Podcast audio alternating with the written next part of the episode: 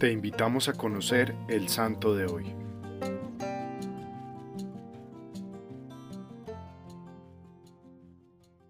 Hoy celebramos la fiesta del profeta Daniel, uno de los cuatro profetas mayores y del cual se tiene todo un libro en el Antiguo Testamento. Lo que a continuación les voy a compartir es un resumen de lo que se encuentra plasmado en este libro. Daniel perteneció a una familia importante de Jerusalén.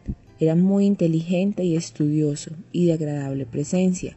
Cuando el rey Nabucodonosor invadió a Jerusalén, se lo llevó prisionero a Babilonia, junto con otros jóvenes. Cuando se dio cuenta de las cualidades de este adolescente, Nabucodonosor lo hizo instruir en todas las ciencias políticas y sociales de su país.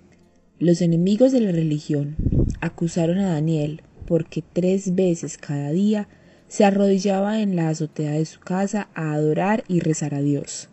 En castigo fue echado al foso donde habían leones sin comer, pero Dios hizo el milagro de que los leones no lo atacaran, y esto hizo que el rey creyera en el verdadero Dios.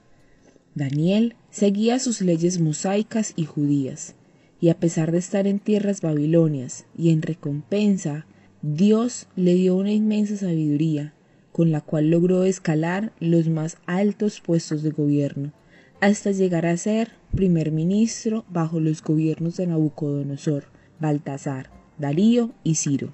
Daniel recibió de Dios la gracia de revelar sueños y visiones.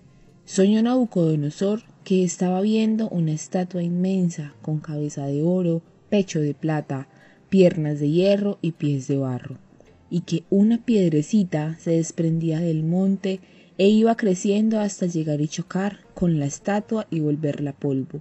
Daniel explicó que este sueño significaba que vendrían varios reinos en el mundo, uno muy rico como el oro, otro menos rico como la plata, un tercero muy fuerte como el hierro y otro más débil como el barro, y que la verdadera religión, que al principio sería muy pequeña, iría creciendo hasta lograr dominar todos los reinos.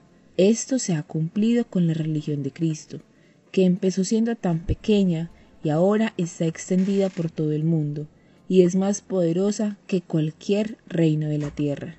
Daniel fue un profeta tan estimado que pudo corregir a los mismos jefes de gobierno de su tiempo y sus correcciones fueron recibidas con buena voluntad.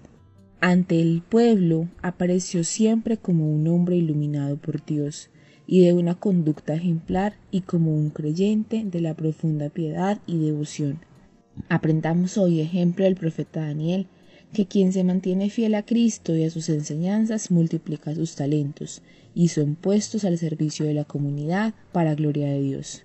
Hoy te invito a que en oración entregues tus miedos al Señor y te prestes como instrumento de su grandeza. Cristo Rey nuestro, venga tu reino.